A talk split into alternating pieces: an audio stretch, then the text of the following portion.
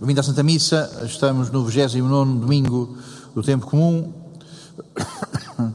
Escutámos uh, um episódio do Evangelho uh, que nos coloca no caminho de Jesus. Jesus vai a caminho uh, e esse caminho vai ser, uma maneira, o, tema do caminho vai aparecendo nos Evangelhos até ser concluída essa etapa no próximo domingo. Há sempre uma preocupação de dizer que Jesus vai a caminho.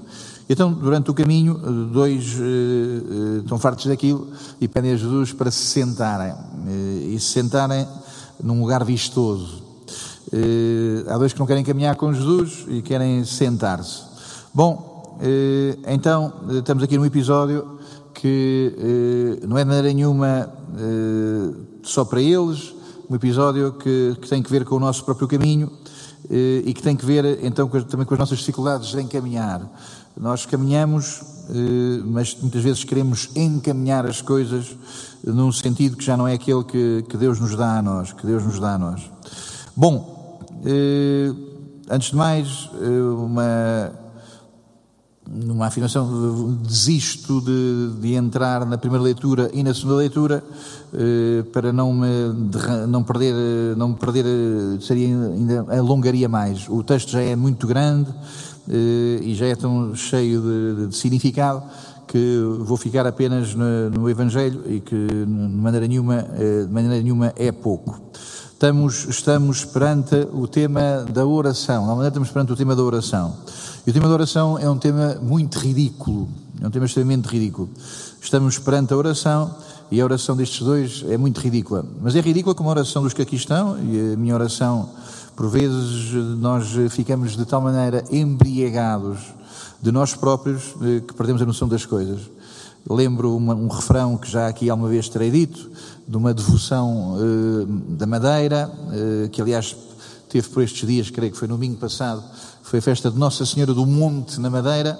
Então tem lá uma, uma rima, uh, que já aqui terei dito alguma vez, Nossa Senhora do Monte na Madeira, também podia ser no Monte da Caparica, Nossa Senhora do Monte tem um moinho na mão para moer as mentiras dos romeiros que lá vão, para desfazer, para, uh, para esfregar, para tornar pó, tornar poeira as mentiras dos romeiros, que os romeiros são as pessoas que, que vão lá à festa, quando vão ao templo. Uh, esta, este episódio é um episódio bastante ridículo e acho que até com algum sentido de humor de São Marcos, porque isto é tudo tão ao contrário quem conheça a Bíblia, quem tenha alguma intimidade com a Bíblia, há de perceber que, que este episódio é, de alguma maneira, é uma paródia do Pai Nosso. Eh, quando, eh, quando orar, dizer assim: Pai Nosso que estás no céu, seja feita a vossa vontade. Estes dois, ao contrário, têm em alta consideração a sua vontade. Mestre, nós queremos que nos faças o que te vamos pedir. Seja feita a tua vontade, dizemos no Pai Nosso estes chegam lá, imperadores, imperativos, nós queremos que nos faças, eh, queremos que nos faças o que te vamos pedir. Há ainda um verbo que é muito raro nos Evangelhos, que aparece só aqui assim, aproximaram-se de Jesus. Foram fazer um retiro, foram a Fátima, eh, foram à igreja acender uma vela, aproximaram-se de Jesus, isto, tudo isto parece uma grande candura, eh, mas de facto é uma paródia, é uma tragédia de dois que andam com Jesus, mas que por dentro estão tão longe. Bom, quem conhece a Bíblia há de reparar que aqui também há uma, uma paródia em relação à palavra inaugural que Nossa Senhora diz a Deus: Seja feita segundo a tua palavra, eis a serva do Senhor, eu sou serva do Senhor, seja feita segundo a tua palavra. Jesus perguntou-lhes que quereis que vos faça, que quereis que vos faça. Nossa Senhora diz: Seja feita segundo a vossa vontade. Eh, estes, ao contrário, não querem fazer a vontade do Senhor, querem que o Senhor faça a sua vontade.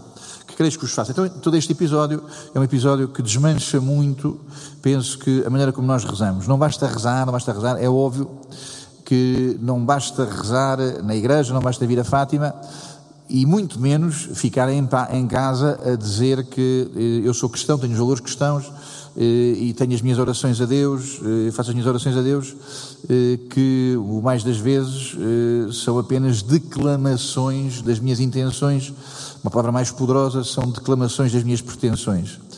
Quem diz que não precisa vir à igreja para rezar, é óbvio que está a dizer que não precisa do Espírito Santo. O Espírito Santo faz-nos convergir. O Espírito Santo faz-nos amar a unidade, o Espírito Santo diz-nos que somos o corpo de Cristo. Quem não precisa de vir à igreja para rezar não é o corpo de Cristo. Está sozinho, está muito bem, está-se bem, está em casa, está nos seus cômodos, mas não, não vem, eh, não é dócil ao corpo de Cristo. Então, enfim, não basta vir à igreja rezar, não basta acender velas, ir a Fátima, e muito menos basta ficar em casa sem rezar. Não há garantias de que rezamos na intenção certa, de maneira nenhuma, não há garantias que estamos a rezar na intenção certa se rezamos na nossa pretensão.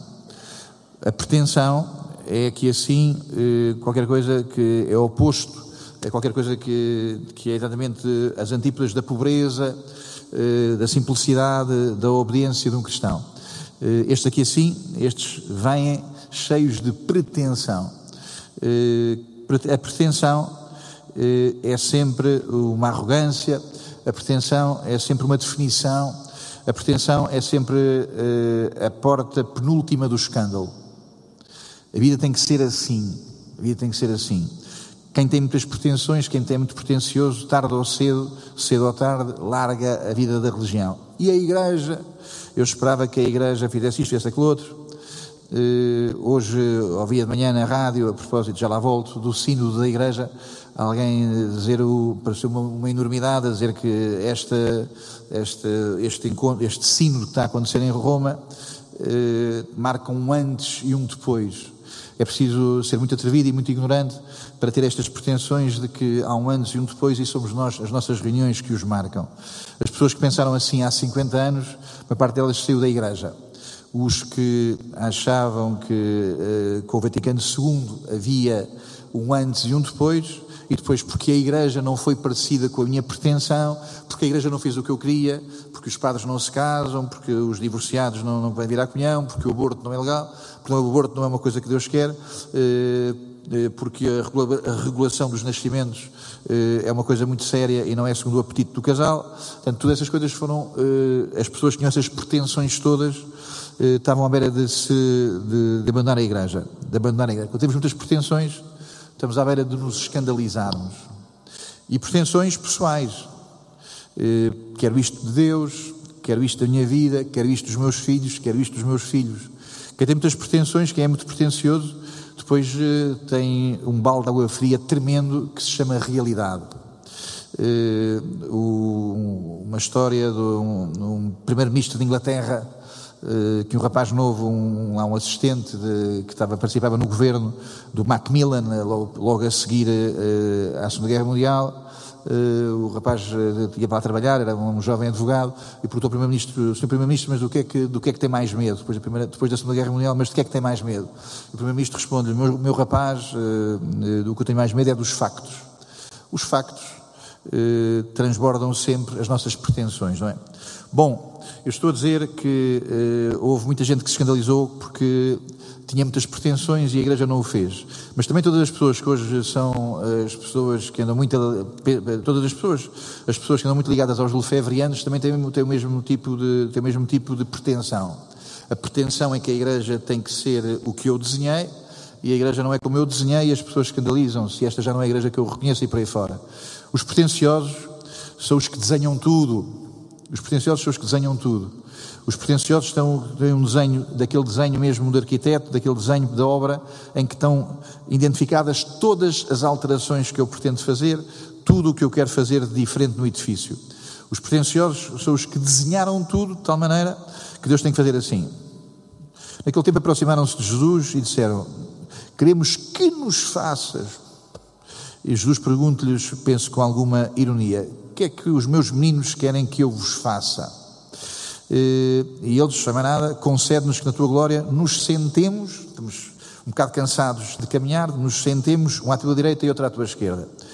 Este, este tema também é importante porque este tema vai voltar a comparecer quando for a, a hora da cruz. A direita e a esquerda vou aparecer outra vez quando for a hora da cruz. Não se trata aqui, não se trata de política, embora se fale do Podemos, o Podemos, eles responderam-lhe Podemos, mas o Podemos aqui também não sai muito bem, não sai muito bem visto. Bom, aqui não se trata de política, mas trata-se de, de, de, deste facto. Eh, eles eh, querem estar no lugar, querem estar no lugar principal. E Jesus diz esta, palavra misteriosa: Sentar-se à minha direita ou à minha esquerda não pertence a mim concedê-lo, é para aquele a quem está reservado. E aquele a quem estava reservado estar à direita e à esquerda de Jesus são os dois ladrões. A segunda vez que comparece esta expressão no Evangelho é a propósito dos dois ladrões, um à direita e outro à esquerda.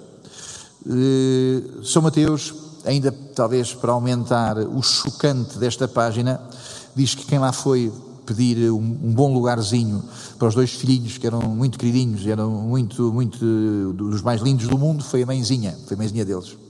A mãezinha deles, que era muito querida, e foi lá pedir para oh, Jesus: Olha, mete lá o meu filho, um à direita e outro à esquerda. Era uma mãezinha muito delicada e só queria mais nada, queria para os filhos este grande momento de glória, de mimo, de vaidade. E em São Mateus, esta mulher que aparece, que é uma espécie de anti-Nossa Senhora, a mãe de Zebedeu, aparece a pedir qualquer coisa que é muito pouco virginal. Esta mulher aparece depois também em contraste, aí sim, com outras mulheres que estão na intenção de Deus. A primeira vez que aparece uma mulher a dizer para pôr à direita e à esquerda, é a mãe dos filhos de Zebedeu. E a segunda vez em São Mateus, que aparecem mulheres, são as mulheres que veem Jesus crucificado com um malfeitor à direita e com outro malfeitor à esquerda. Eh, essas mulheres não são mimosas, a primeira mulher é mimosa. Enfim, a pretensão, as pretensões, aqui assim, são coisas muito parecidas com o mimo. As sociedades burguesas, que é as sociedades em que nós vivemos, as sociedades burguesas são aquelas em que os direitos são absolutamente epidérmicos e em que os deveres eh, são para ser recusados. As sociedades burguesas passámos do modelo de sociedade em que os direitos tornaram-se muito mais importantes do que os deveres. Então as sociedades, eh, as sociedades diria, estas sociedades burguesas, também cheias de, cheias de, também de infecção no mundo dos cristãos, são sociedades muito mimosas. O mimo o mimo, que acontece nos adultos, acontece nas crianças, acontece nos adultos. O que é que é o mimo? É sempre eh, um momento em que a pessoa se desliga do real. O que é que é um mimo? A pessoa desliga-se do real, desliga-se da realidade e a única coisa que se torna imperativa é um apetite. O mimo faz uma grande birra porque, porque quer eh, comer eh, mais açúcar, faz uma grande birra porque não quer comer aquilo e, portanto, a pessoa é capaz de, a criança é capaz de, parece que o mundo está para acabar, porque a pessoa perdeu a ligação com o real. Os adultos também são mimosos. E são mais mimosos, mais vaidosos sejam. A vaidade torna-nos muito mimosos e muito caprichosos. Bom, então estamos neste enredo eh, e eles andam por lá a pedir a Jesus eh, aquilo que lhes vai no seu capricho, no seu mimo, andam a pedir a Jesus esta, esta, eh, estas pretensões que têm muito de, de ridículo, que têm muito de paródico, que têm muito de alienado em relação ao que é o Evangelho. E Jesus responde-lhes eh, com o Evangelho e fala do serviço. Eh, ora bem, começaram a indignar-se uns com, com, e Jesus diz, vem-lhes dizer eh, que eu venho e eu venho para outra coisa. A minha pretensão não, são, não é as vossas, e portanto eu não estou aqui assim por capricho, não estou aqui por mim, eu estou aqui por causa do amor. E o amor que Jesus fala é um amor de serviço. Eu estou aqui assim para amar, e amar é servir. Ora bem, Jesus diz que estou aqui para amar, e amar é servir. Amar não é romance, há lugar na vida para os romances, bendito seja Deus pelos romances bonitos, bendito seja Deus pelas pessoas românticas, bendito seja Deus pelas músicas românticas, bendito seja Deus eh, pelos jantares românticos, mas o amor no Evangelho não é um romance, mas o amor no Evangelho não é um romance.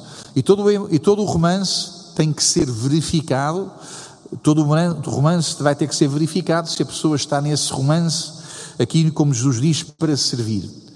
Bom, chama a atenção para que uma coisa é o amor eh, como eh, romance, uma coisa eh, é o amor nesta dualidade em que o que interessa é a vibração, o que interessa é a emoção, é a excitação. Outra coisa é o amor como serviço, o amor como serviço. Então, eh, aqui a grande diferença entre uma coisa e outra, penso que é a utilização. Eh, estás a utilizar pessoas, utilizas o teu corpo, utilizas o corpo das pessoas, utilizas a vida, utilizas os teus recursos, utilizas a inteligência, estás a utilizar eh, as circunstâncias ou estás a servir? Quando a gente usa, quando estás apenas a utilizar, a usar, no final há apenas mais isolamento. No, no final, há apenas uh, mais individualismo. Ao contrário, quando a pessoa está a servir, surge comunidade, surge família, surge igreja. Bom, uh, há grande diferença nesta maneira de amar uh, de uma para outra. O amor como utilidade é fundamentalmente um amor que procura investir. O que eu dou é um investimento. E esta é uma das grandes perversões do amor, e é uma perversão do amor que surge, eh, penso muito no nosso tempo. O amor como investimento, o amor como investimento. Há pais, e digo com crueza, há pais que investem nos filhos. Há pais que investem nos filhos. Os filhos são o grande investimento. Os filhos são eh, aquele lugar onde os pais investem tudo. E, portanto, investir eh, é ter muitas pretensões. Portanto, é uma coisa estranha, mas pode haver este excesso de amor, ou pode haver, eh, diria, esta eh, gordura no amor, ou pode haver esta perversão no amor. É que a certa altura, a maneira como eu amo é para que tudo o que eu invisto, o outro se torne útil para mim, o outro se torne útil para o meu sonho. As pessoas muitas vezes eh, têm tantos sonhos para os filhos, utilizam tanto os filhos, investem tanto nos filhos, que os filhos não são para Deus.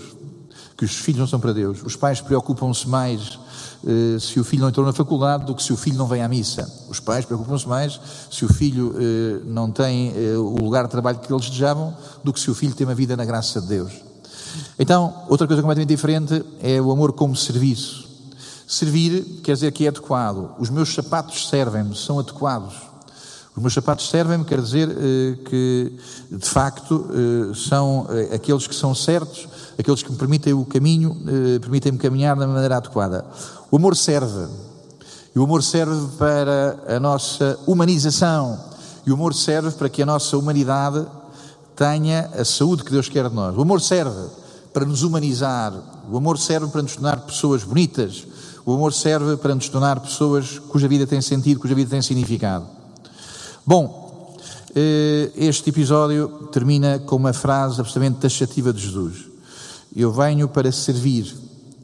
E servir não é ser mimoso, e servir não é ter pretensões, e servir não é, servir não é usar os outros, e servir não é utilizar os outros, e servir não é investir, e servir eh, não é então manipular a existência. Servir é dar a vida pela redenção de todos, pela redenção de todos. Servir é dar a vida. Servir é sacrificar-se.